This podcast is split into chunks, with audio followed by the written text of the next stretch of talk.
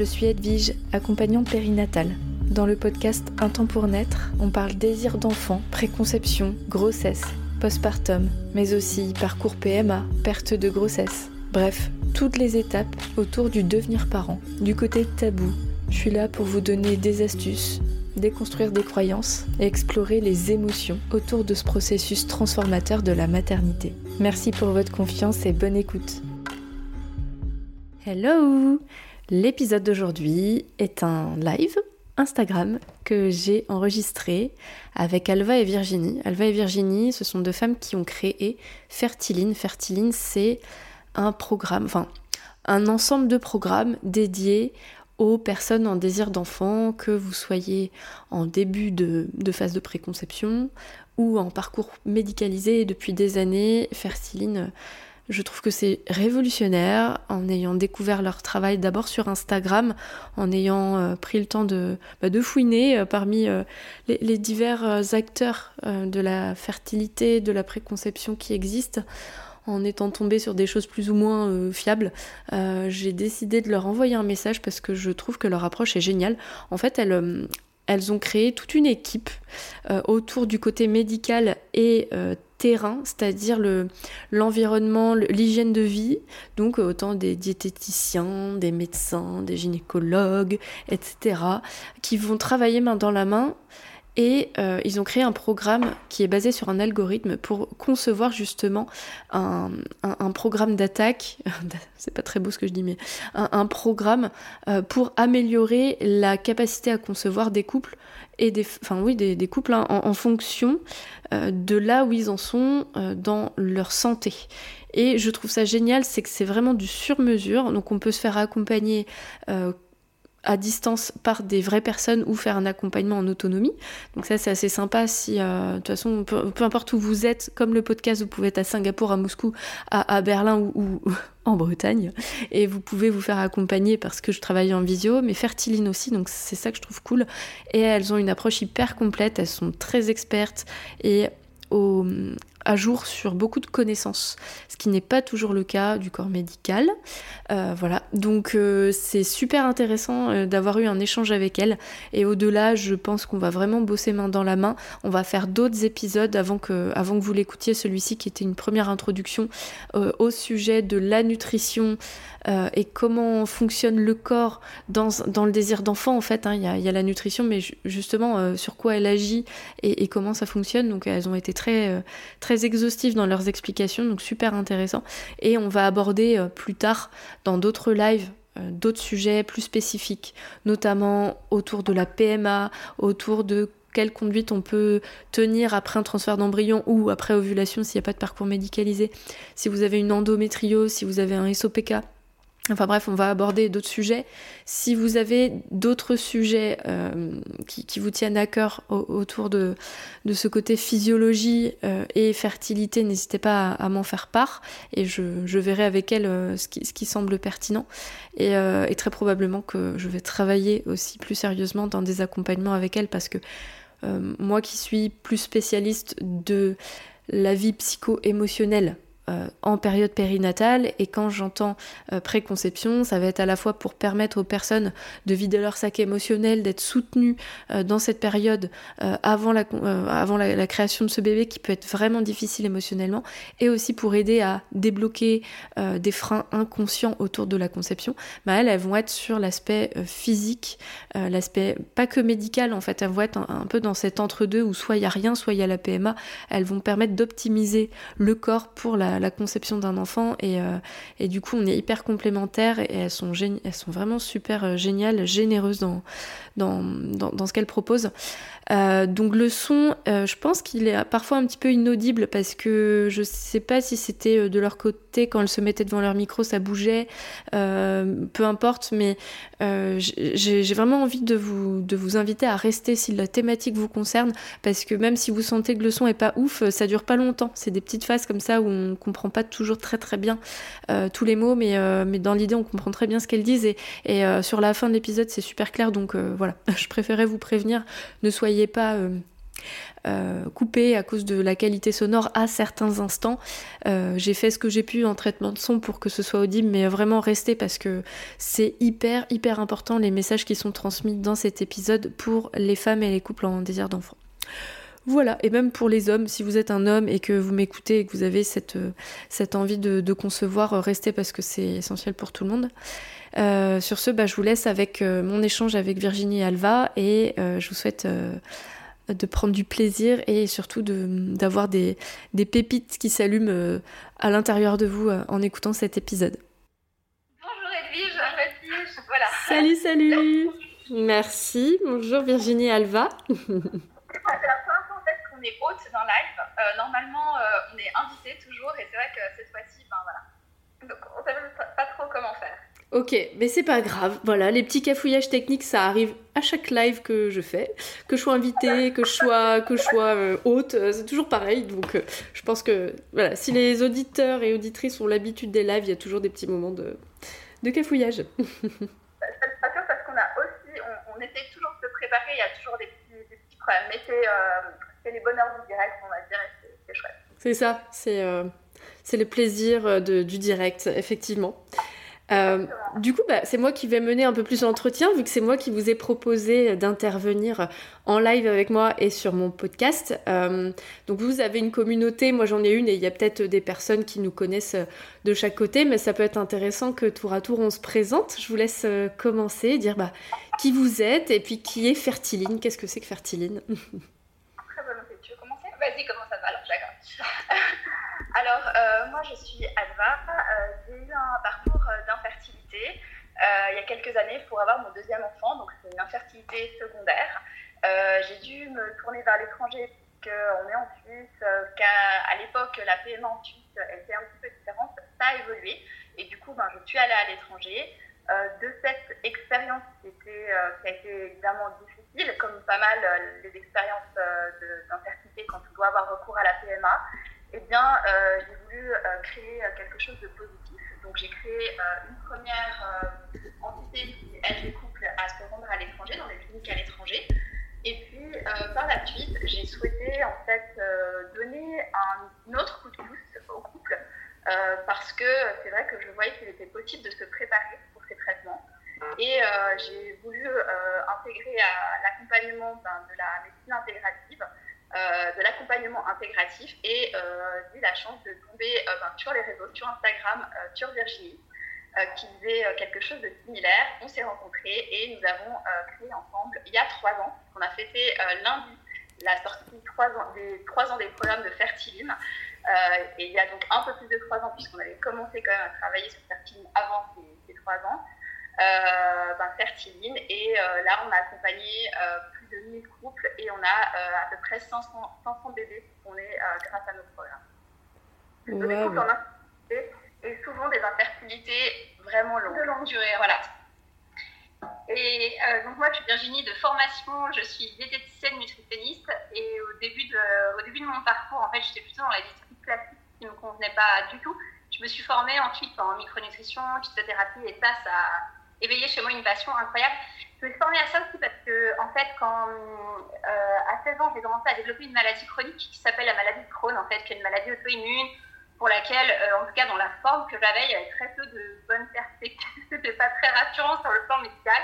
Et, euh, c'est vrai que moi et comme Magda, en fait, on a tous les deux ce côté, mais non, non, on va pas s'en tenir à ce qui a été dit par les médecins, on va aller plus loin, on va chercher. Je me suis beaucoup intéressée, une fois que j'ai été diplômée, en fait, aux analyses immunitaires, à la à la phyto, parce que je voulais déjà dans un premier temps inverser ma tendance et de sortir des médications euh, chroniques. En fait, je voulais pas passer ma vie sous médicaments et je voulais pas passer ma vie malade.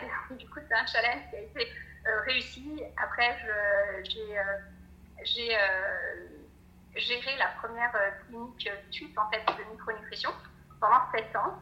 Et puis derrière, j'ai eu envie de, dans cette clinique, non seulement j'avais le, donc je, m'occupais de la clinique, mais en plus de ça, euh, je faisais des consultations et dans ces consultations, j'avais quand même passablement de situations d'infertilité. Ce pas forcément mon focus à la base, j'avais beaucoup de situations diversifiées. Mais c'est vrai que l'infertilité, ça me touchait particulièrement parce que je voyais vraiment ce que j'avais vécu moi. Je pense que j'avais vraiment ce ressenti-là euh, du verdict médical qui était souvent euh, lourd, difficile à entendre, de couple qui n'avait plus de perspective, qui étaient soumis à l'attente des résultats médicaux, à l'attente des traitements, au délai justement de prise en charge en PMA. Et en fait, je me revoyais vraiment dans la situation où, j'avais une, perte de, contrôle de ma propre santé et de mon propre projet de santé. Et ça m'a beaucoup touchée, en fait, de voir ça dans l'infertilité j'ai eu envie ben, d'agir en plus en fait, dans ce domaine-là et quand j'ai eu mes enfants, en fait, l'envie s'est décuplée euh, encore. Et du coup, j'ai commencé à créer des programmes en fait, pour euh, des couples en situation d'infertilité. Je l'ai fait pour, au début des couples d'amis. Les résultats ont été euh, vraiment très très bons. Donc j'ai cherché après aussi une, une partenaire pour, le, pour tester en fait plus de couples. Donc, on s'est associé à ce moment-là avec Alva et on a pu tester nos programmes en stade initial sur près de 40 couples. Et les résultats ont été euh, incroyables. Et du coup, derrière, on a effectivement lancé Fertiline. Et ça fait maintenant euh, trois ans que Fertiline existe. Et euh, dans Fertiline, on a, on a, notre mission actuelle, c'est vraiment d'aider plutôt les couples sur leur situation d'infertilité à justement bah, reprendre en main leur fertilité, avoir les meilleurs leviers d'action et réussir en fait leur projet de devenir parent. Et on passe par le biais du mode de vie pour ça. Et c'est vrai qu'on a un projet de fond qui est, je pense, beaucoup plus, encore beaucoup plus fort, fort euh, qui est vraiment d'accompagner le maximum de couples dans la, réalisation d'un projet de conception, dans une grossesse, pour avoir une meilleure santé transmise à l'enfant, parce qu'aujourd'hui on parle beaucoup d'épigénétique, et ça, dans le fond, c'est vraiment un sujet qui nous, qui nous passionne, euh, parce qu'on on voit depuis 50 ans la santé générale, de, la santé des populations se dégrader, et, c'est terrible, on a de plus en plus de maladies auto-immunes, de plus en plus de cancers, de plus en plus de maladies chroniques. C'est quand on regarde vraiment les cours, c'est assez terrifiant. Et on sait que la majorité de ces pathologies sont conditionnées en réalité avant la grossesse et pendant la grossesse. En fait, on travaille depuis euh, les débuts de Fertiline euh, avec euh, le professeur Simoni qui est pédiatre et spécialiste en épigénétique. Justement, il fait de la recherche. Et c'est quand on lui a présenté le, projet Fertiline, c'était un projet à, à l'époque, il nous a dit, ben voilà, euh, c'est le premier outil selon moi pour euh, vraiment euh, associer tout ce qu'on sait maintenant au niveau de l'épigénétique et le mettre en pratique de manière individuelle. Et pour lui, il a été vraiment super, comment dire, il était super enthousiaste, c'était le mot que je cherchais, de travailler avec nous et il collabore depuis ce temps sur ce projet. Alors, il est moins sur la fertilité, l'infertilité, il est plus sur le côté épigénétique, puisque nous, derrière chaque programme euh, bien sûr, on les propose en couple en situation d'infertilité et souvent, comme je le disais, des couples qui n'ont pas d'autre solution euh, pour lesquels la PMA ne marche pas, en tout cas la PMA seule. Et euh, par contre, c'est vrai qu'on a une vision plus long terme en se disant, ces couples-là, on va aussi, et, on le voit, hein, les couples qu'on accompagne, en fait, on les a changés. ils ont réalisé certaines choses, ils ont amélioré leur fertilité, mais ils ressortent avec leur bébé, souvent, et Mais c'est des parents différents. C'est des parents différents et une conscience vraiment différente euh, des choses, de, du mode de vie, euh, parce que ben, on, les met, euh, on les met en conscience de ces, ces choses-là. C'est important pour nous, comme, comme disait Virginie, c'était de comprendre aussi les choses. moi, quand il m'est arrivé ce problème d'infertilité, j'ai vraiment voulu comprendre toutes les étapes. Et je pense que dans l'infertilité, souvent, ce qui manque, c'est qu'on n'explique pas aux personnes, en fait, pourquoi les choses sont déréglées, pourquoi ça ne marche pas, pourquoi on, on, va donner des explications. Parfois on ne l'identifie voilà. pas d'ailleurs. Ouais, on euh, Et c'est extrêmement frustrant d'avoir quelque chose. Voilà. Donc donner la clarté et donner les moyens d'améliorer les choses. Clarté, moyen d'être. Voilà, c'est ce qu'on fait dans Fertilité. Et c'est des programmes en ligne ou en présentiel? Comment ça s'organise? Alors, ce sont des programmes en ligne. On a voulu vraiment euh, donner, avoir la de donner accès au programme à tout le monde en tout temps, parce qu'on sait que les personnes euh, ont souvent, aussi font de la PMA, ont un, travail comme tout le monde. Donc le but, c'était pas de rajouter euh, des, euh, des, contraintes. etc. Donc en fait, les, au départ, on a voulu les programmes uniquement en ligne. Donc ce qu'on a fait, c'est la solution InConcept qui est en autonomie. Donc les personnes on utilise des algorithmes. Donc ça veut dire que c'est du sur-mesure grâce à un algorithme. Les personnes remplissent des questionnaires et qui génèrent euh, automatiquement des questionnaires. Donc bien sûr, il y a un énorme travail. Euh, ah voilà, des programmes, pardon. Il y a un énorme travail derrière qu'on ne voit pas, mais c'est des calculs. Euh, c'est vrai que les gens se disent, ben voilà, en une minute, ils ont un programme qui est tout fait, ils ne voient pas en fait ce qui a été créé derrière.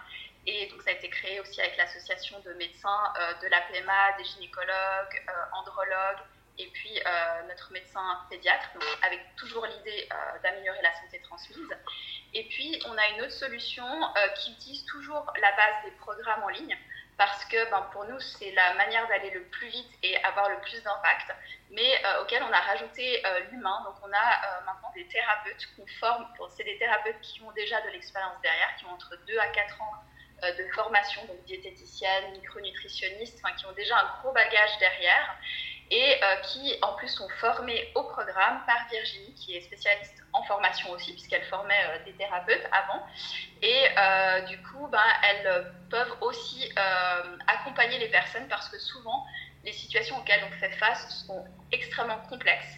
Et du coup, on a besoin ben, de la force des programmes et de la force de l'humain derrière pour analyser en fait tout le, le passif, ce qui a été fait et prendre des décisions parce que euh, c'est vrai que les couples, souvent, ou les femmes qui, font, qui sont en PMA, souvent des décisions à prendre et euh, là, l'humain est nécessaire pour, euh, pour les accompagner. Et puis, il y a aussi ce, ce côté soutien, ce côté écoute, écoute qui est important.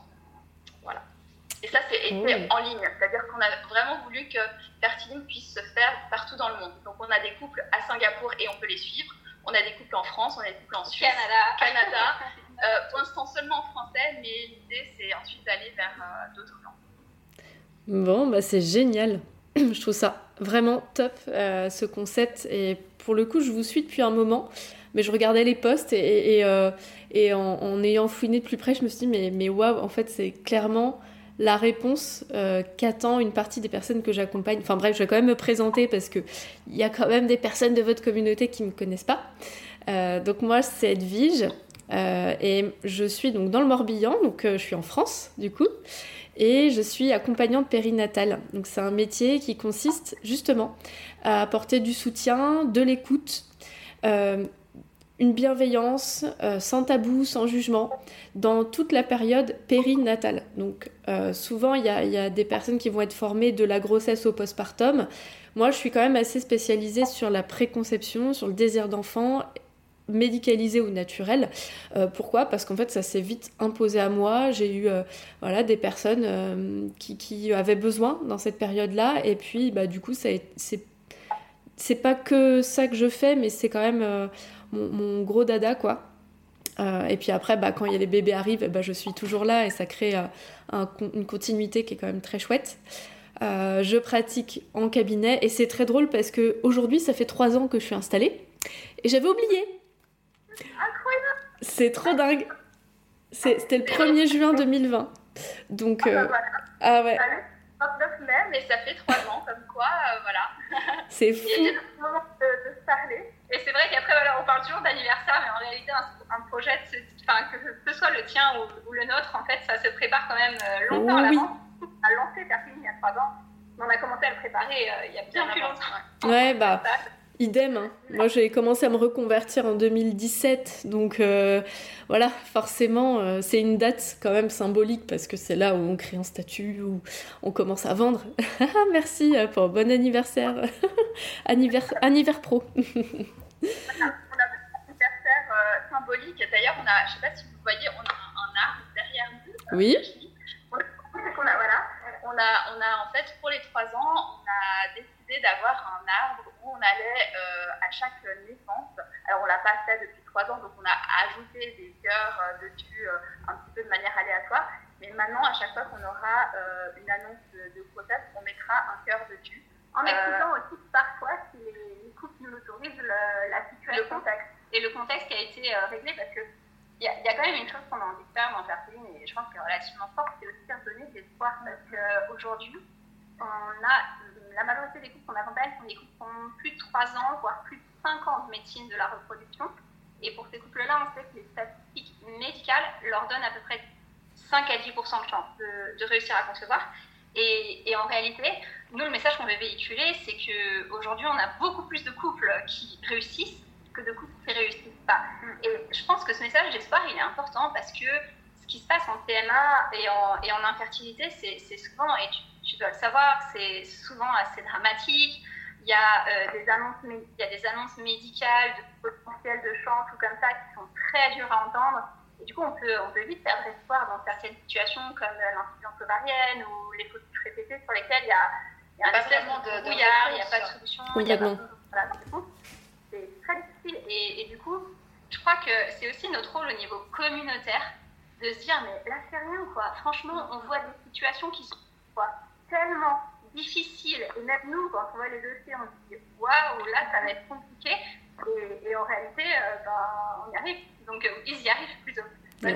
Qui mettons, euh, on, leur donne, voilà, on leur donne le coup de pouce, mais c'est vrai qu'on salue le courage de ces, de ces personnes qui bah, se disent à un moment donné, on, on, on, va. Alors, on parlait d'activer le changement vraiment. c'est vrai que nous, on va donner un peu les actes. Ce que permettent nos programmes, c'est vraiment de, de donner exactement selon la personne les actes que les personnes doivent changer, exactement quoi faire. Parce que souvent on dit oui, il faut faire ci, il faut faire ça, mais il y, y, aurait plein de, de conseils qu'on pourrait donner de manière générale. De manière générale, la, la question c'est de manière spécifique et qu'est-ce qui va vraiment donner ce coup de pouce qui est nécessaire pour cette personne? Ouais. Et derrière aussi une maladie, on va aborder ensuite euh, les différents euh, euh, aspects de l'infertilité parce qu'il y a maladies qu'on identifie. Souvent on dit ben, il y a un effet il y a une endométriose, mais en fait, il y a derrière, il y a tout un contexte, il y a tout un bagage. Et nous, on prend en charge tout. On n'est pas qu'une endométriose, on a un ESOPK, mm. on a euh, tout un contexte qui fait que ça va faire une situation ou pas. Puisque on sait, par exemple, dans l'endométriose, il n'y a, que, il a que 40% des endométrioses qui font qu'il euh, y a une infertilité, parce qu'il y a tout un contexte. Et euh, il y a différents types d'endométriose. Et tout ça, ça, se, bah, ça s'analyse et ça se, ça se règle de manière ah Ouais, ça c'est déjà une belle petite pépite euh, pour beaucoup de personnes qui vont écouter ce live et donc le podcast parce que du coup pour terminer ma présentation euh, rapidement, euh, donc moi j'accompagne en, en, présentiel et en visio aussi, d'où l'intérêt aussi pour les personnes qui sont accompagnées par Fertiline. Donc c'est vraiment un accompagnement qui est plus basé sur l'esprit, sur quand je dis esprit, vous c'est plus le corps et moi l'esprit, euh, parce que les deux sont indissociables et euh, l'accompagnement euh, qui va être le mien, l'idée c'est en fait d'être une épaule, une oreille sur tout le cheminement. Donc je travaille d'une certaine façon où les personnes, en fait, on va créer un lien de confiance avec la femme ou le couple, hein, c'est un petit peu les deux, ou alternativement, un coup la femme, un coup le couple, un coup monsieur, enfin, quand c'est des couples hétéros, j'entends. Et, euh, et, donc on crée un cheminement ensemble euh, parce que le chemin est dur, euh, que ce soit dès le questionnement du désir d'enfant et comment, comment mieux se préparer et mieux vivre les choses, euh, et comment encaisser euh, les règles qui arrivent, le test de grossesse négatif, etc., à un parcours médicalisé de 10 ans.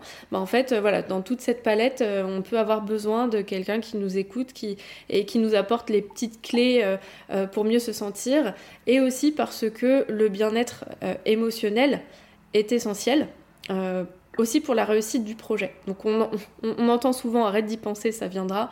C'est pas comme ça que ça marche.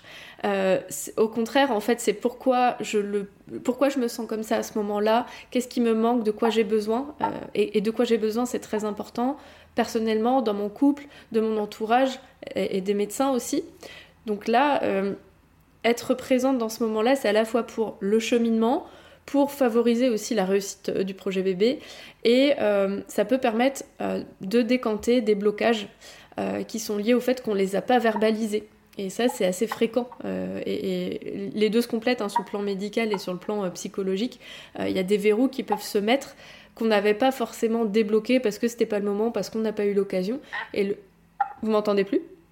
Oui, avec de coupure, mais c'est bon une petite coupure. Donc euh, voilà, le côté psychologique a aussi une influence sur la fertilité, donc c'est double utilité, c'est à la fois pour se sentir mieux dans ce trajet-là, dans ce projet, et pour permettre, pourquoi pas, de décanter euh, des blocages psychologiques inconscients. C'est inconscient, donc on peut pas forcément savoir si c'est ça ou pas, et on n'a pas de réponse, même à la fin, quand il y a une grossesse, qui est très souvent le cas aussi. Euh, je peux pas dire, même la personne peut pas dire ah oui c'était ça. On peut sentir si c'était ça ou s'il y avait quelque chose autour de ça, mais euh, on peut pas avoir de réponse formelle. Donc euh, c'est intéressant de croiser en fait le regard euh, du côté psycho-émotionnel, du côté physiologique et du côté médical pour avoir une approche vraiment complète euh, pour que les personnes en fait se sentent vraiment ben, prise en charge totalement. Et, alors quand je dis pris en, charge, ça fait un peu enfin, infantilisant, mais plutôt qu'ils se sentent soutenus sur tous les aspects, au risque d'en oublier un ou l'autre. Et là où moi j'ai un manque, c'est sur ce côté, bah, effectivement, prise en charge physiologie et médicale, dans la mesure où je vais pas être en contact direct avec les centres PMA, avec les gynécos, etc. Euh, et effectivement, là, je vois un commentaire, euh, tous les, tous les médecins sont pas forcément à l'écoute, ça c'est vrai, c'est un parcours, c'est l'usine, hein, la PMA c'est l'usine, donc il n'y a pas le temps, quoi, il n'y a pas le temps d'écouter, il n'y a pas le temps de, de, prendre en compte la personne dans son individualité. Et, euh, et... comment? Ils ne sont pas formés à ça. Eh oui. Ils ne sont pas formés. Mm, mm. C'est ça, c'est pas, pas leur taf. Mais quand on propose un parcours euh, aux, personnes qui en ont besoin, c'est exclusivement médical. C'est là où il manque en fait euh, à la fois le soutien euh, sur la physiologie et sur bah, l'hygiène de vie, hein, l'environnement, et sur bah, l'environnement psychique aussi. Donc tout ça, ça se complète vachement bien. Euh, et, voilà, je crois que j'ai fini pour ma... Ah si, le podcast. Euh, j'anime un podcast qui s'appelle Un temps pour naître. Donc pour les personnes qui peuvent pas rester tout le long, qui euh, voilà, peuvent pas écouter le live, il sera dans le, dans le podcast mardi, cet épisode. Donc il sera rediffusé. Et on en fera certainement d'autres sur des thématiques précises. Mais là, voilà, c'était une première introduction au sujet un peu global, mais, mais voilà pour, pour ma présentation. je veux bien commencer... Comment? Avec plaisir. Euh, je, vais, je vais commencer par les quelques questions qu'on s'était euh, notées. Euh, est-ce que vous pouvez nous dire globalement, toutes les deux, quel est le lien, clairement, entre la fertilité et la nutrition? Alors, il y, a une réponse très simple à ça. On ingère chaque jour entre 1 et 2 kilos de nourriture.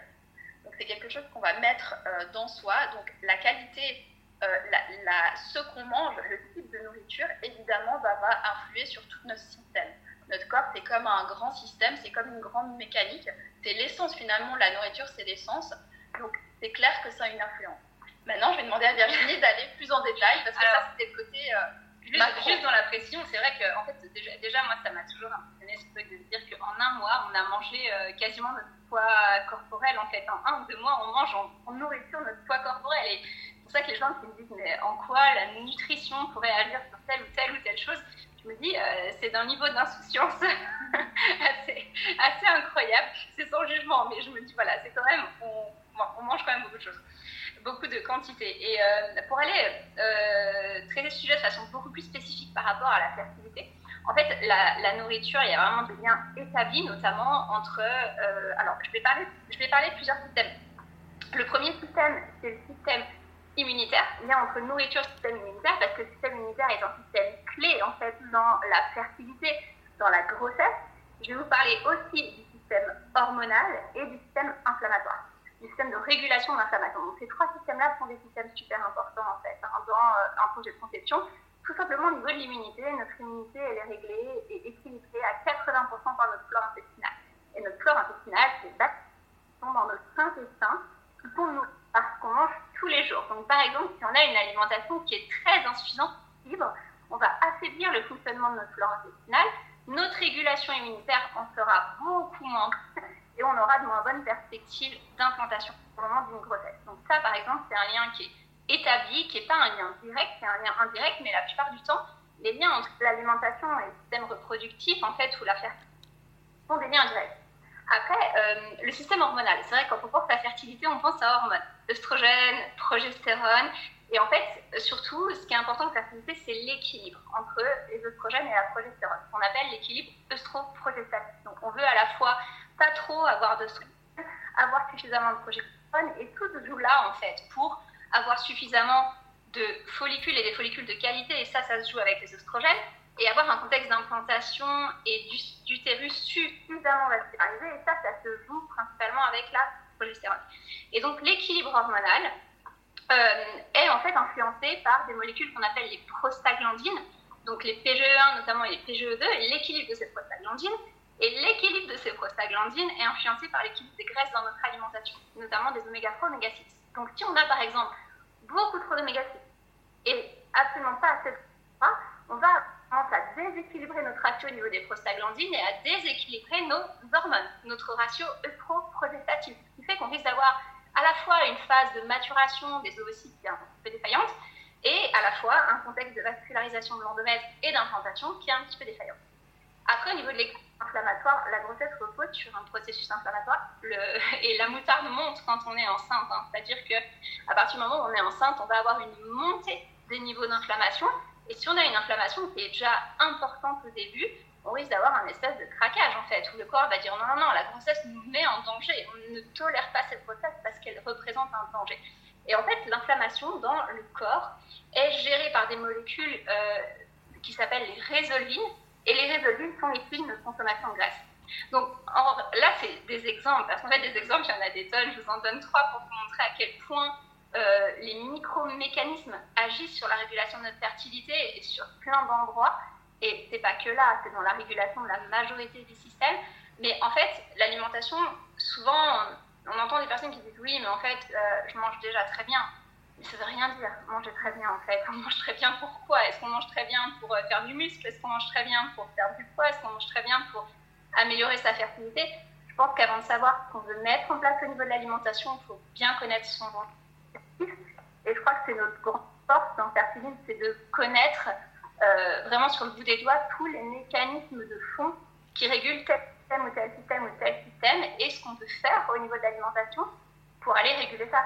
Parce qu'évidemment, si vous avez un manque de progestérone, on peut mettre de la progestérone en, en ovule, par exemple, ou en, en, injection. Ou en injection, ou par voie orale. Mais le problème, c'est que ce n'est pas notre progestérone. Elle n'est pas aussi efficace que notre progestérone. Si on a des moyens alimentaires d'augmenter la production de notre propre progestérone, ça, c'est de la pépite. Donc, euh, c'est un, peu, un peu ça tout le fond de notre travail. C'est-à-dire que ce n'est pas juste... Euh, une réduction calorique ou manger moins de sucre, c'est pas si simple que ça en fait. Malheureusement, c'est pas ou heureusement, je sais pas, mais c'est pas si simple que ça. Et, mais par contre, euh, voilà, nous, notre travail, c'est d'aller chercher vraiment les mécanismes fins, les mécanismes de, de, finesse qui régulent les différents systèmes, qui remettent de l'équilibre dans le corps et qui vont favoriser un équilibre total au niveau des systèmes qui gèrent la fertilité. Hmm. Ah bah merci pour ces pépites, j'apprends plein de trucs moi-même alors que j'ai bu, j'ai, bu, j'ai lu, enfin j'ai bu aussi, des tonnes de bouquins sur la fertilité. Mais euh, cette dissociation entre immunitaire, hormonal, inflammatoire et de comprendre comment ça marche, j'avais pas tous les éléments, donc merci beaucoup. Euh, on a reçu une question, est-ce que euh, vous pouvez nous donner des petits signaux qui pourraient dire aux personnes qui nous écoutent si elles peuvent euh, potentiellement être en déséquilibre, que ce soit immunitaire, hormonal ou inflammatoire, des signaux du corps qui, qui peuvent nous donner des indices, voire émotionnels ou autres Alors, oui, il y en a beaucoup. D'ailleurs, c'est ce qu'on cherche dans nos algorithmes quand on travaille. Dans toutes les questions, c'est des questions qu'on va poser. Et par exemple, pour l'immunité, je ne sais plus combien il y a de questions par rapport à l'immunité. Euh, je pense qu'on a près de 50 à peu près rien que sur l'immunité, mais tout bêtement, euh, pour l'immunité, une personne qui a euh, tendance à avoir euh, des allergies, de l'eczéma, qui a tendance à. Enfin, tout, tout contexte allergique, de l'urticaire, des, des, rougeurs de façon inexpliquée, tout ça, ça va être un contexte qui va nous informer que l'immunité est trop réactive. Aussi, on voit dans certaines configurations des femmes qui nous disent Mais moi, je n'ai pas de problème immunitaire, je suis jamais, suis jamais malade c'est un vrai problème en fait. Si on n'est pas malade pendant trois ans même temps, un début d'infection, ça veut dire qu'on est probablement en hyperimmunité de façon permanente. Et c'est avoir une hyperimmunité, c'est tout l'inverse de, la grossesse. Il faut tolérer, il faut avoir une immunité tolérante pour être enceinte en fait.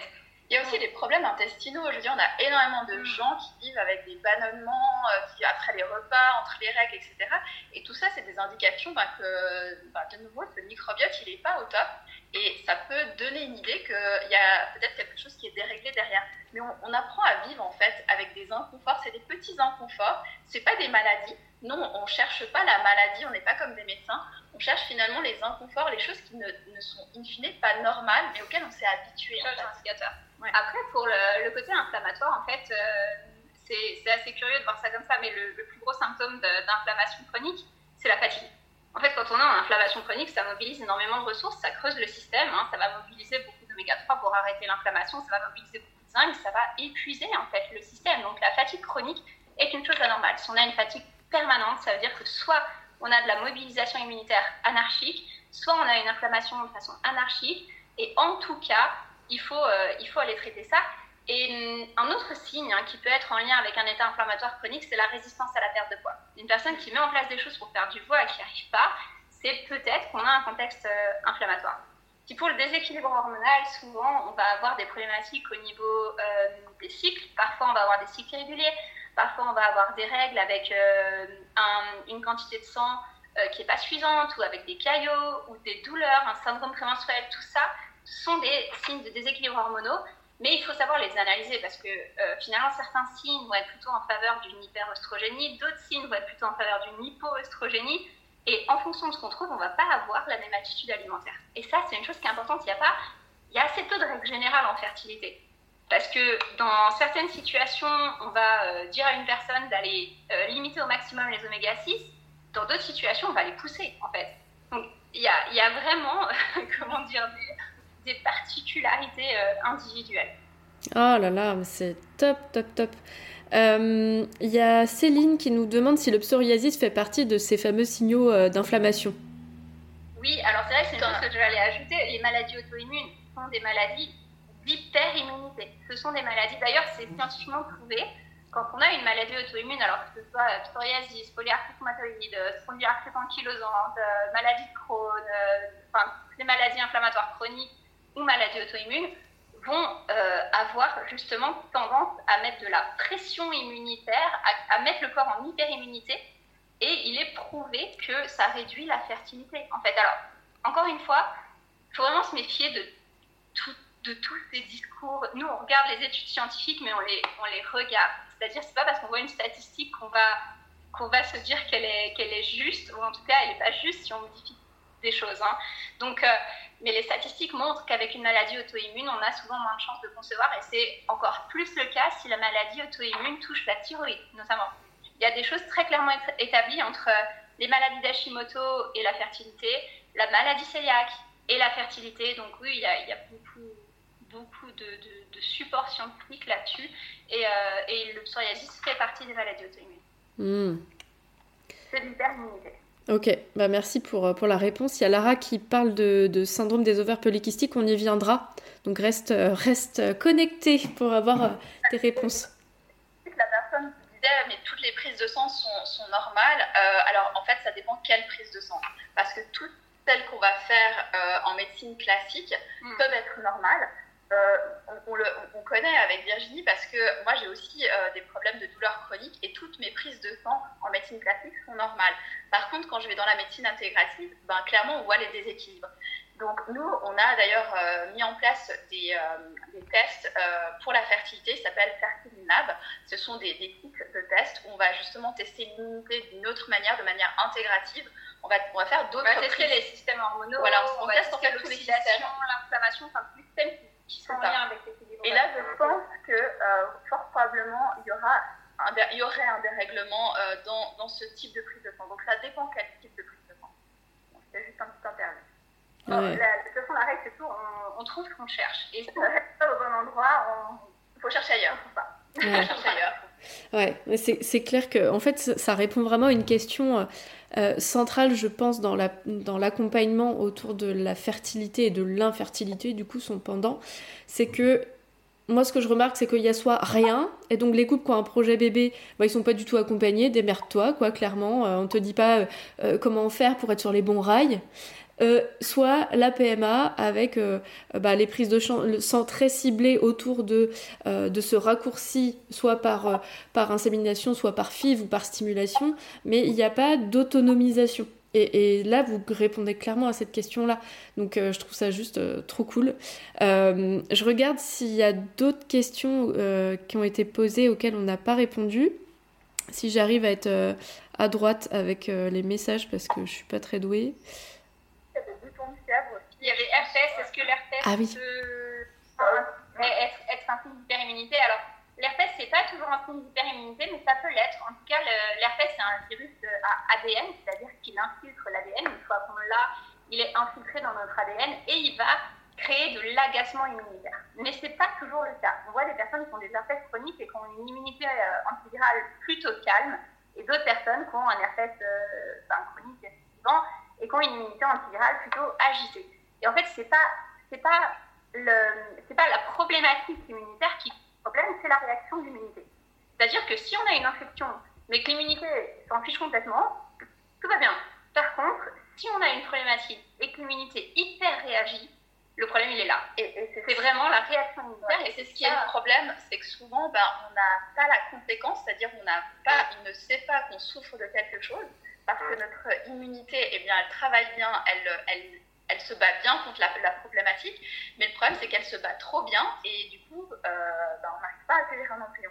Et c'est ce qu'on fait d'ailleurs avec les, les tests fertilisation, on va détecter en fait pourquoi l'immunité elle est agacée par quelque chose et on découvre des gens qui prennent des virus depuis tellement longtemps, euh, des bactéries, etc. Mais c'est juste qu'elles sont canalisées par l'immunité qui travaille trop bien, mais euh, du coup pas son travail pour accepter un embryon. Et eh ouais, parce qu'un embryon c'est une greffe. C'est ça. C'est ça. un embryon c'est un corps étranger. Et d'ailleurs la grossesse c'est la seule situation euh, physiologique dans laquelle notre, notre corps accepte de laisser se développer un corps étranger. Dans toutes les autres situations, un corps étranger, il est éliminé. Notre immunité, c'est son travail quotidien d'éliminer les corps étrangers.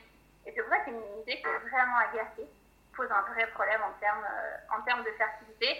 Et donc souvent, on va chercher des marqueurs d'immunité. Effectivement, on va aller chercher à, doser, à mesurer des branches immunitaires pour voir qu'elles sont plutôt relaxes ou plutôt agacées. Et on a aussi des branches immunitaires qui protègent les embryons dont le travail est de protéger les embryons. Et si ces branches-là sont effondrées déjà dans les chaussettes avant même une grossesse, on sait que, ce travail ne va pas faire et que déjà on aura beaucoup d'échecs d'implantation, on aura des risques de fausses couches qui seront très très élevés. Ok, j'ai des questions qui me viennent. Je vais d'abord poser celle de Hakima qui demande s'il y a des solutions pour les fausses couches. Je pense qu'on refera un épisode plutôt sur les, les, les, interruptions euh, spontanées de grossesse vraiment dédié pour ça parce que c'est un sujet à part entière. Mais merci d'avoir posé la question et, et euh, on ne te laissera pas comme ça. et, on a des, très très très résultats sur les fausses couches. Donc euh, on ne comprend pas forcément tout ce qui a résolu le problème. Ça, c'est la grosse frustration, la nôtre aussi en fait. Hein. C'est que notre perspective c'est de résoudre les problèmes. Mais euh, notre perspective 2, c'est quand même de comprendre ce qu'on a résolu. Et souvent, dans les fausses couches, on, a, on arrive à repérer beaucoup de facteurs défaillants. On améliore tous les facteurs et finalement, la situation, bah voilà, la grossesse euh, est évolutive et tout va bien. Par contre, la majorité du temps, on n'est pas capable de dire c'est exactement ce facteur qui a permis d'avoir une grossesse. Et ça, si euh, que ce qu'une personne attend, c'est je veux absolument savoir ce qui génère mes fausses couches, on n'a souvent pas cette réponse à la fin d'un parcours. Par contre, on a, par contre, on a un bébé. Eh oui. Eh oui. Je pense que c'est. C'est le propre de nos accompagnements respectifs, c'est qu'on n'a pas de réponse définitive. On peut pas dire ah c'était ça. En fait, on voit des résultats ou pas et, et, tu tâtonnes. Mais je pense que c'est aussi ça qui est euh, assez difficile pour le corps médical, c'est que ils aiment avoir la, la main, la réponse. Euh, là où nous, on va, on va réduire le champ des, des, perturbateurs, euh, donc vous sur le plan physique, moi sur le plan psycho-émotionnel, mais on peut pas dire ah c'était ça, on peut dire ah peut-être que, mais euh, bon effectivement. J'avais une question qui m'est venue, tout, tout ce que vous partagez sur le système immunitaire, inflammatoire, hormonal, est-ce que ça marche exclusivement du côté féminin ou c'est égal les deux aussi du côté masculin?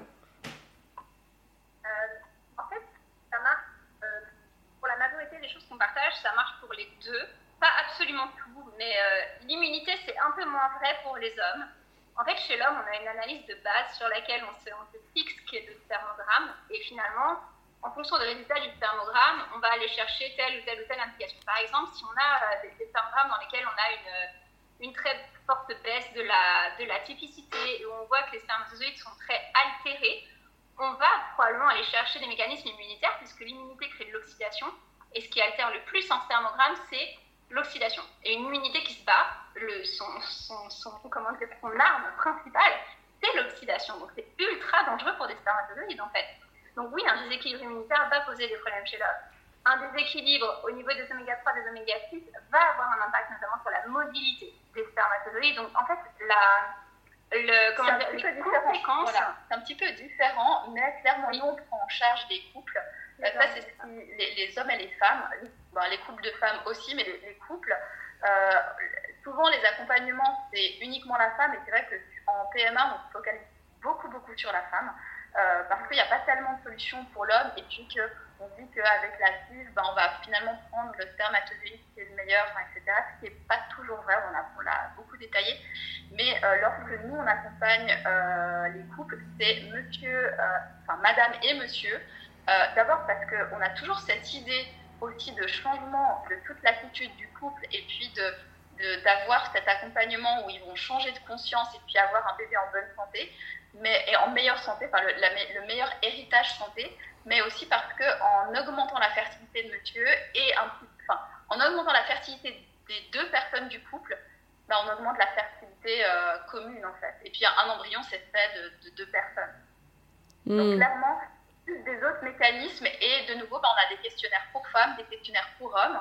Et hmm. les attitudes alimentaires, les attitudes de, vie, de mode de vie sont différentes. On va essayer de surmener. Ok, ben merci, euh, merci pour ça. Euh, est-ce que euh, votre, votre accompagnement peut être fait par des couples qui commencent les essais bébés et ouais, comment, ouais, à, qui ça s'adresse essentiellement Ou il y a peut-être des catégories, je ne sais pas comment ça fonctionne de ce côté-là. Adorerait que ce soit fait par des couples qui commencent les essais bébés parce que finalement, pour nous, c'est un peu l'idée de fond, c'est de se dire, souvent, euh, on, adorerait que ce soit ça et c'est destiné en fait à tous les couples qui ont envie de travailler euh, justement sur leur fertilité et d'augmenter leurs chances de conception et d'augmenter leurs chances de concevoir un enfant qui a euh, une vie génétique améliorée et un héritage santé amélioré. maintenant, la réalité, c'est que souvent, les couples qu'on accompagne ont plus de 3 ans, en tout cas, de PMA, parce que c'est souvent des couples qui sont prêts à changer, prêts à investir dans un accompagnement parce qu'ils ont un niveau de douleur qui est aussi très haut.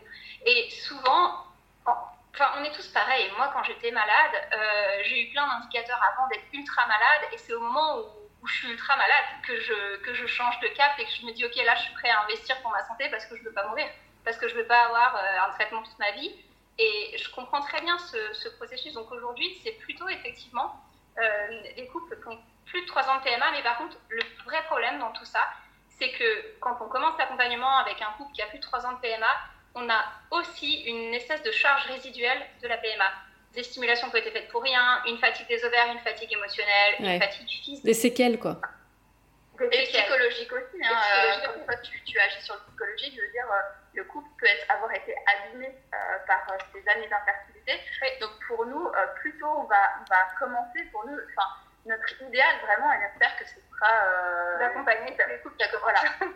Et finalement, parce qu'on a beaucoup moins ce phénomène d'usure, parce que finalement, ce phénomène d'usure fait qu'on va euh, déjà travailler pendant des mois pour juste remettre le, le niveau à zéro avant de l'améliorer, en fait.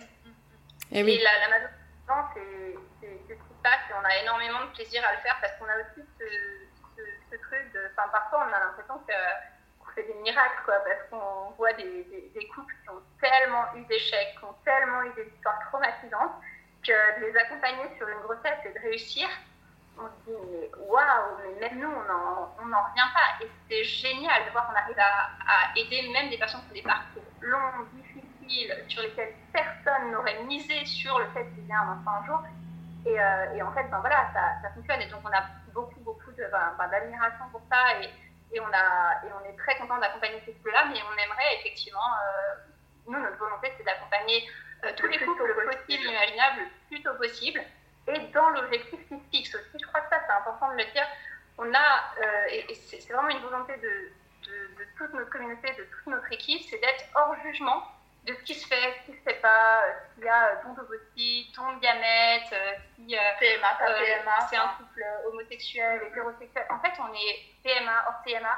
Pour nous, l'idée, c'est voilà la situation, voilà l'objectif, comment on vous accompagne au mieux dans, ce, dans cet objectif. L'âge aussi, hein, c'est un critère sur lequel euh, on n'est pas vraiment regardant dans le sens où, à partir du moment où on a un cycle, on a des critères, alors on ne va pas engager des personnes dans des programmes si on voit que les critères sont péjoré au point de, qu'on dit même nous, là on va pas, on va pas réussir parce qu'on a déjà une ménopause installée, parce que ça, ça.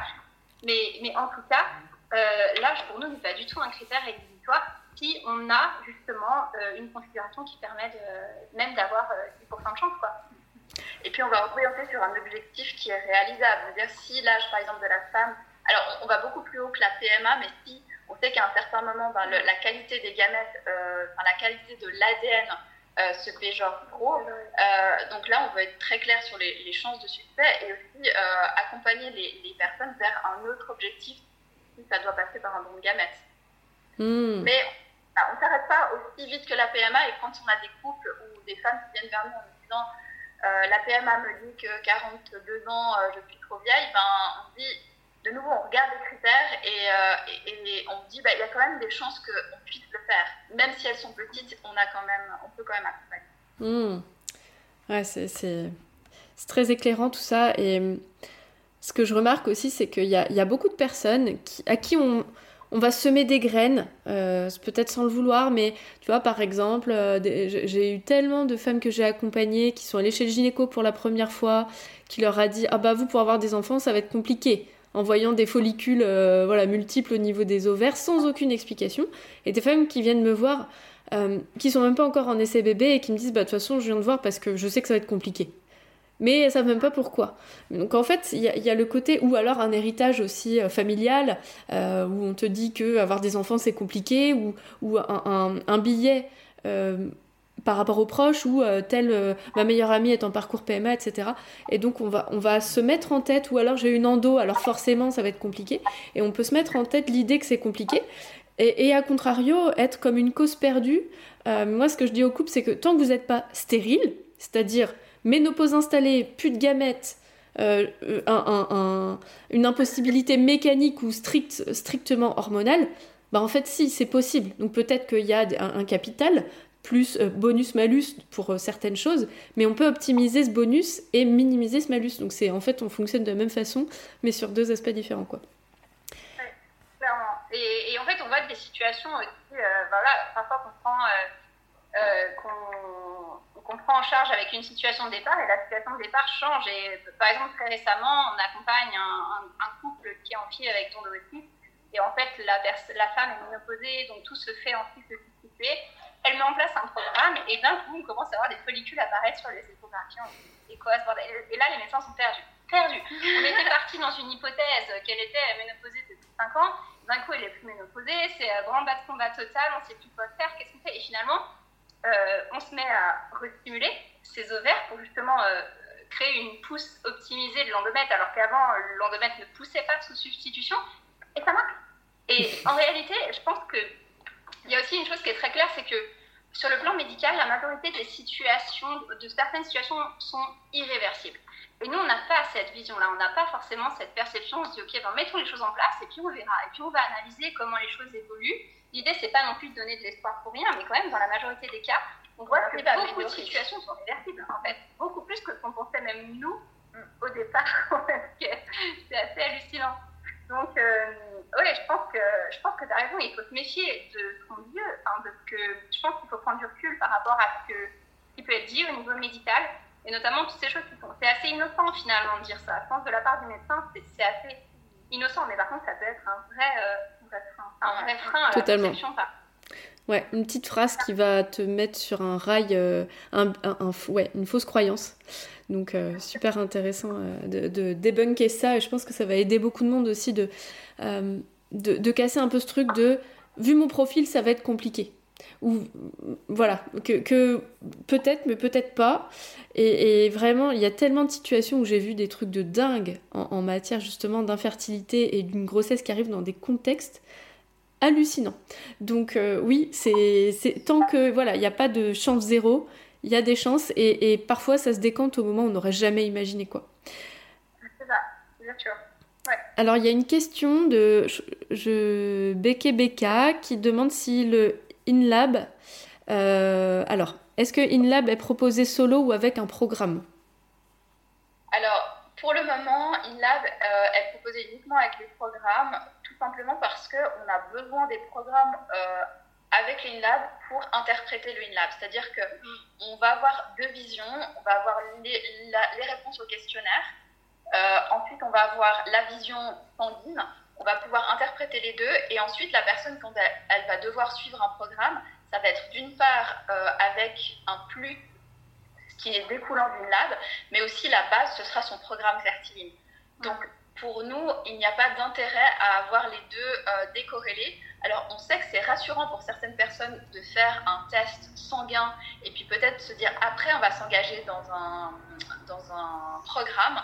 Donc on est en train de réfléchir à, au mécanisme, mais pour nous, pour être qualitatif, pour vraiment accompagner les personnes, on a besoin des et puis, je crois qu'on a toujours suivi cette perspective de, enfin, de la L'idée, l'idée c'est pas de vendre des trucs pour vendre des trucs. Aujourd'hui, si on mettait InLab à disposition de tout le monde, je pense qu'il y aurait plein de couples qui signeraient pour faire un InLab indépendamment.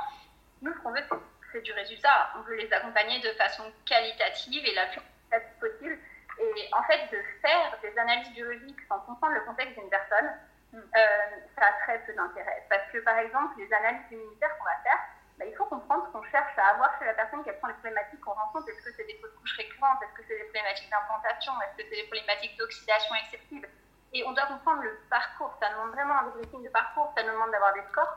Quand les personnes remplissent les questionnaires de nos programmes, on a des scores. On a des scores qui sont visibles par la personne, mais nous aussi, en tant que thérapeute, on a des sous-scores. C'est-à-dire qu'on a des scores qui sont.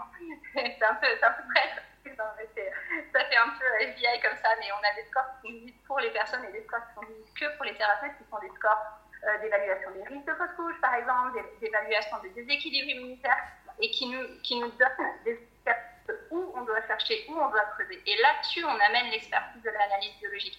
Et c'est pour ça que moi, je n'étais pas forcément euh, OK pour, pour le moment, dessouder les INLAB des, euh, des programmes parce que j'ai peur qu'on fasse payer quelque chose n'a pas la pertinence qu'on lui, qu'on lui attribue, en fait. Et InLab, ça fait quand même maintenant un moment qu'on le fait dans les accompagnements. Et pour moi, j'ai vraiment l'impression que c'est comme si on, on, est en infertilité, on est dans une pièce sombre, on n'arrive rien à voir, on voit pas tout, et bam, d'un coup, on éclaire la lumière, on voit tous les éléments, et c'est super puissant.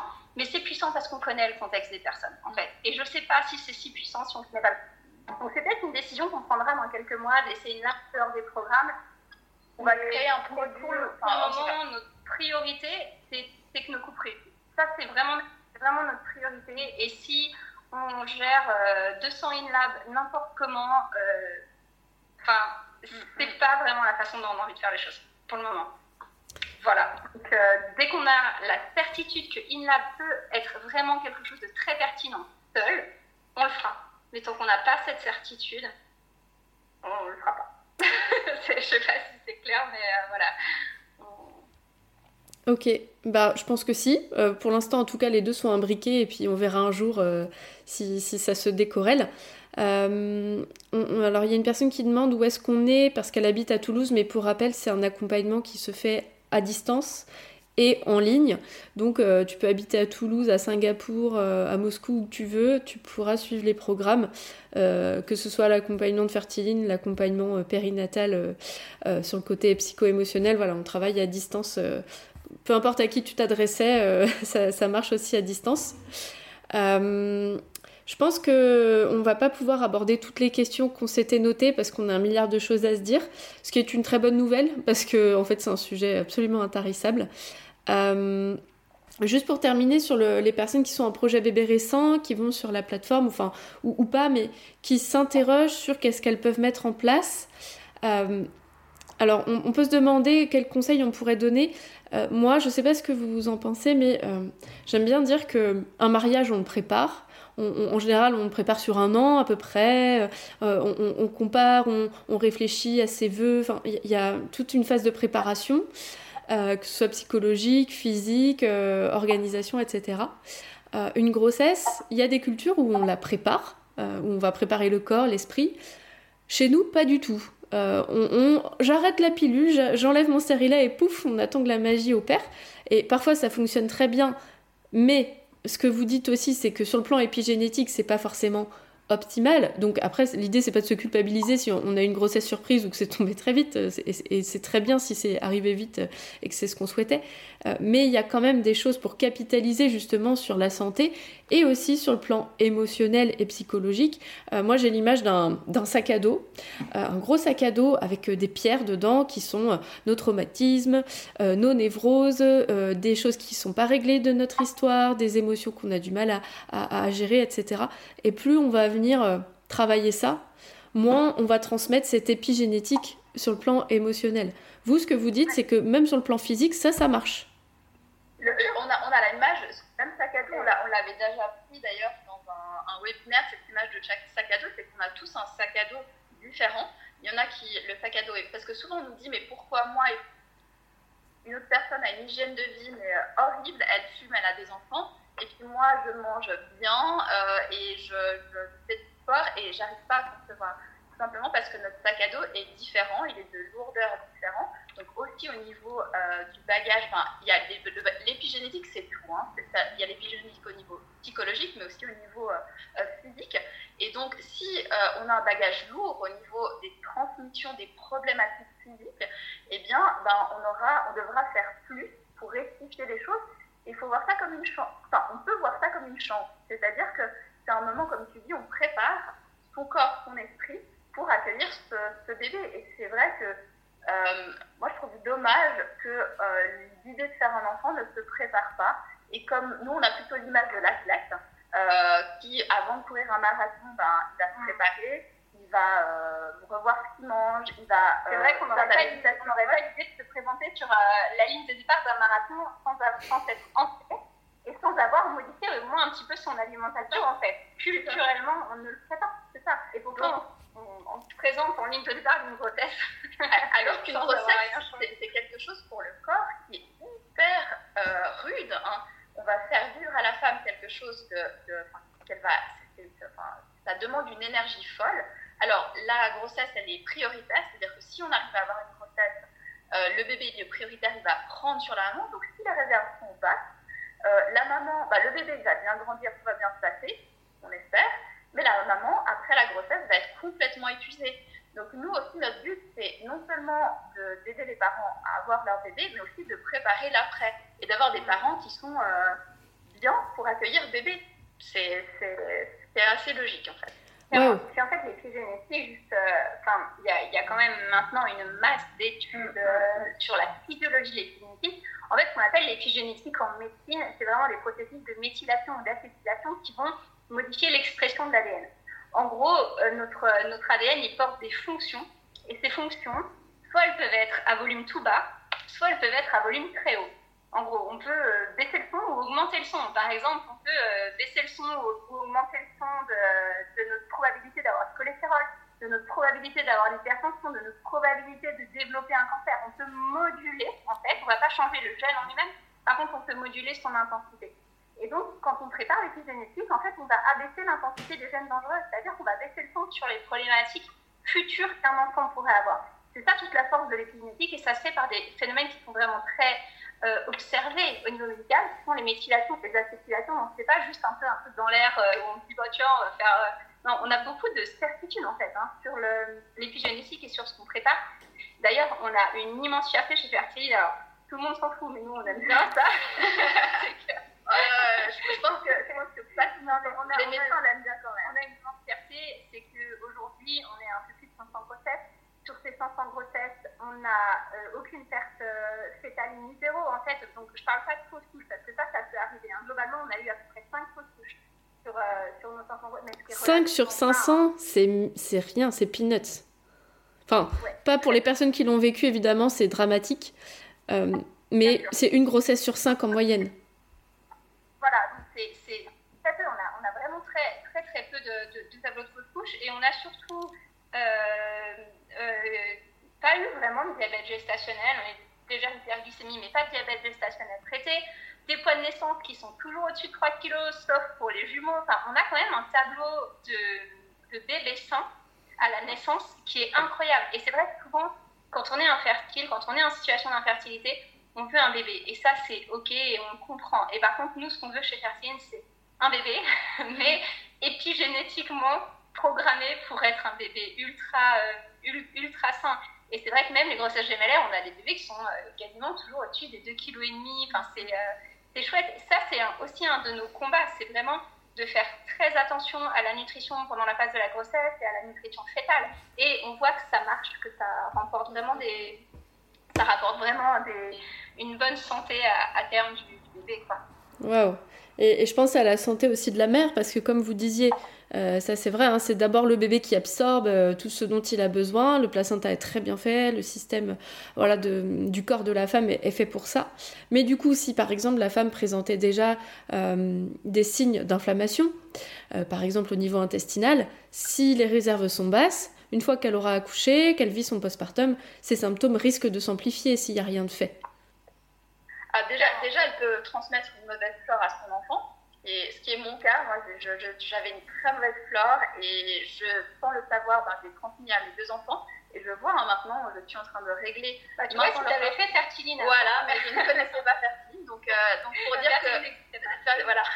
Donc je n'ai pas réglé ma flore avant d'avoir mes enfants. Et, euh, et maintenant, bah, je, leur, euh, je, leur, bah, je, leur, ai transmis. Et puis c'est plus difficile de le, le, gérer quand ils sont plus loin. Mais on peut le faire. Hein, donc rien n'est réversible de nouveau. Hein.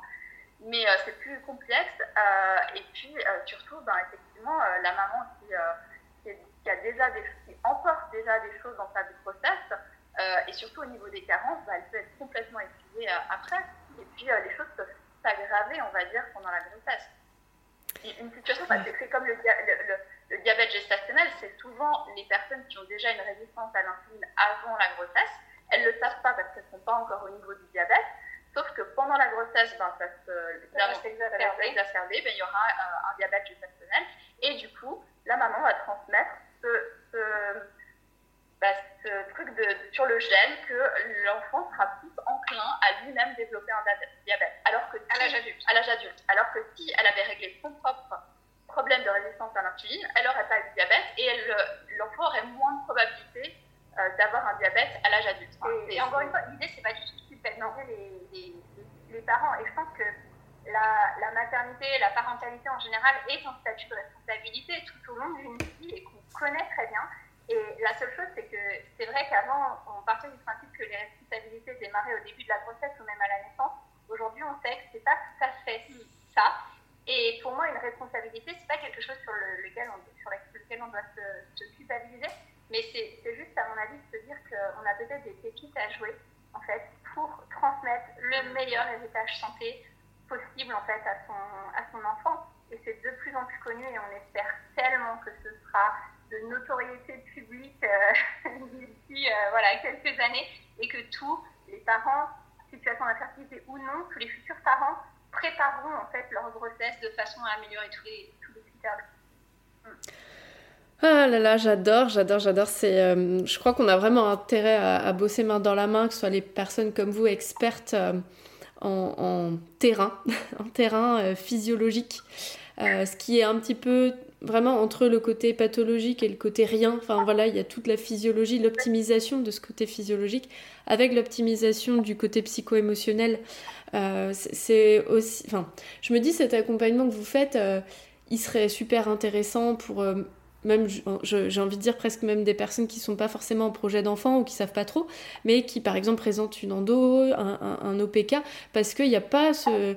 Alors ça, ça existe peut-être un fertiline pour des situations juste pour optimiser, mais, mais euh, on manque cruellement de ce type d'information, euh, dans, même dans les parcours médicalisés, là où il y a des pathologies avérées, alors qu'on sait, on, a les infos euh, sur l'optimisation justement de, de, ce capital santé. Quoi. Un jour, voilà. On, a, on a c'est un projet, c'est un projet en tout cas. Vraiment euh, être aussi des acteurs de la prévention en termes de préconception. Parce que, euh, voilà, je crois qu'en réalité, euh, au, plus, au plus on est formé en nutrition et au plus on est formé à tous ces mécanismes-là, au plus pour nous-mêmes ou pour un proche, on le ferait, on lui dirait, mais s'il te plaît, fais attention à ci, change plutôt ça, parce que souvent les changements, ils sont aussi bénéfiques pour la personne, ils ne sont pas si compliqués que ça à mettre, euh, à mettre en place. Et, euh, du coup, oui, ce serait vraiment pertinent que la majorité des personnes euh, puissent le faire. Mmh. Et oui, le faire assez précocement, même si c'est vrai que plus on est dans l'urgence, plus on est dans la souffrance, plus on va être enclin à faire des changements et à se faire accompagner. Mais j'accompagne aussi des personnes qui, qui se questionnent sur le projet bébé ou qui savent que ça va être pour bientôt et qui veulent clarifier certaines choses. Je suis sûre aussi que sur le plan euh, nutrition, euh, euh, il y, y, a, des personnes qui sont, qui sont dans cette ouverture. Je me souviens que pour ma, ma troisième grossesse, même si j'étais déjà en, en, formation en périnate, je me suis dit, ok, là je vais enlever mon stérilet dans deux mois, je fais quoi? Eh ben, vraiment, j'étais paumée, quoi. J'étais vraiment paumée, alors que bah, il y a des très belles choses qui existent, et heureusement, en fait, que euh, vous, vous, travaillez comme ça, et même euh, accessible à distance. Euh, mais c'est vrai que j'étais assez perdue. Alors du coup, la dernière question qui me vient pour ce live, et on reportera hein, alors les sujets qu'on avait envisagés, alors je vous les lise comme ça, vous saurez pour les prochaines fois comment on peut, faire pour prévenir euh, euh, certains risques, euh, quel, quel, conseil on peut donner aux personnes qui sont en PMA. Est-ce qu'il y a des recos spécifiques en cas de problème hormonal comme un SOPK, en cas de, de comment d'endo? Parce qu'on les a abordés, mais comment comment rectifier ça, enfin comment capitaliser et optimiser? En cas d'anomalie du côté masculin, euh, en cas d'insuffisance ovarienne, après euh, transfert d'embryon ou ovulation, euh, et, et, quelques situations qui sont, qui sont très difficiles comme une infertilité inexpliquée, les arrêts de grossesse, donc on a encore beaucoup beaucoup de sujets à aborder. Donc on s'était glissé l'idée de faire plusieurs lives et donc plusieurs podcasts aussi. Si c'est toujours ok pour vous, je pense que là ça tombe sous le sens en fait, hein, parce que... Bah oui, on, reste sur notre, notre fin et on a encore beaucoup de choses à dire, donc c'est très volontiers. Super. Euh, dernière question pour les personnes euh, qui sont intéressées par votre approche, et je pense qu'il euh, y en aura qui seront intéressées, même qui ne sont pas sur Insta, mais que j'accompagne, et j'ai très envie de leur envoyer un message tout de suite. quel est le tarif de vos programmes? Alors, on a deux solutions, on appelle ça parce que dans les solutions, il y a plusieurs programmes. On a, des programmes pour chaque étape, voilà. pour la préconception, pour une insémination, une fille, un transfert, euh, la grossesse. Et en fait, on accompagne jusqu'à la fin de la grossesse pour le moment. Et notre perspective, c'est d'accompagner jusqu'aux deux ans. Nous, par contre, on ne fait que l'accompagnement physiologique. Notre, notre spécificité et notre base de connaissances, c'est la, physiologie. Le contexte émotionnel, ben voilà, parfois on va, on va adresser les personnes à quelqu'un, euh, mais, mais, on ne fait pas, en tout cas, d'accompagnement émotionnel. On est vraiment, alors on est, on est un soutien, hein, c'est sûr, mais on est plutôt un soutien en termes de compréhension. On peut rassurer les patients parce que aussi d'avoir des inquiétudes physiologiques, c'est pas, voilà, pas top. Donc on peut vraiment les rassurer, les aider à comprendre le contexte. On fait pas forcément d'accompagnement émotionnel. Et donc euh, on accompagne jusqu'à la fin de la course. Voilà, donc euh, on a une solution sur six mois qui est en autonomie. Donc euh, il y a les questionnaires et les programmes qui en découlent. Donc il y en a c'est tout une, un espace finalement de formation pendant six mois. On a accès à plein plein de ressources, mais en autonomie, c'est-à-dire qu'on n'a pas une personne, on n'a pas un être humain, c'est tout basé sur les algorithmes et on a un groupe quand même voilà, qui est hyper euh, actif avec euh, quatre thérapeutes qui gèrent le groupe, qui répondent à toutes ces questions, qui sont très efficaces. Et là, on est à 750 euros hors taxe. Alors, on parle hors taxe parce qu'on est en Suisse, donc euh, la taxe se gère par rapport au pays où on est. Et puis, on a un accompagnement sur 6 mois ou sur 12 mois, où là, il y a un thérapeute qui euh, est là pour le couple. Il va avoir euh, des rendez-vous mensuels. Euh, Virginie et moi, on est aussi à disposition une fois par mois lors de sessions. il y a tout un suivi de dossier. Il y a aussi Virginie qui intervient et une autre spécialiste qui intervient sur, sur le dossier. Et là, on est sur six mois à 2700 et quelques euros. Je ne connais plus exactement les prix, hors taxe. Et sur 12 mois à 4970 euros. Et, sur cet accompagnement, en fait, l'idée, c'est que chaque couple soit encadré par euh, un thérapeute référent qui va suivre leur dossier en permanence et euh, ce qu'on appelle un superviseur. Donc, les superviseurs, on est, on est deux superviseuses pour le moment. Il y a Daniela qui, euh, qui a un niveau d'expertise qui est, qui est à, la, à, la, à la hauteur du mien actuellement et il y a moi aussi qui suis un superviseur. Et ça veut dire qu'en fait, chaque couple qui va rentrer dans ces programmes avec accompagnement va avoir une, première consultation avec son thérapeute référent, la deuxième avec le thérapeute plus le superviseur les dossiers vont être vus aussi en supervision de, groupe et en fait on va euh, vraiment s'imprégner avec plein de regards différents de ce dossier. On va pouvoir demander aussi conseil à des médecins de notre comité si on a des besoins spécifiques. Donc dans notre comité, on a des gynécologues, on a des andrologues, on a euh, des pédiatres. Donc c'est vrai que ça nous permet aussi d'avoir des réponses. Alors c'est pas des médecins euh, classiques, hein, clairement, sans quoi ils seraient pas avec nous probablement, mais c'est plutôt des médecins qui sont assez fans de médecine intégrative, ou en tout cas qui ont un niveau d'ouverture euh, très très grand, mais par contre qui ont vraiment l'approche médicale pour euh, nous permettre ben, d'avoir euh, des niveaux de compréhension élevés si on a des zones de risque, si on a des problèmes, des analyses spécifiques qui ne sont pas comme il faut ou comme ça.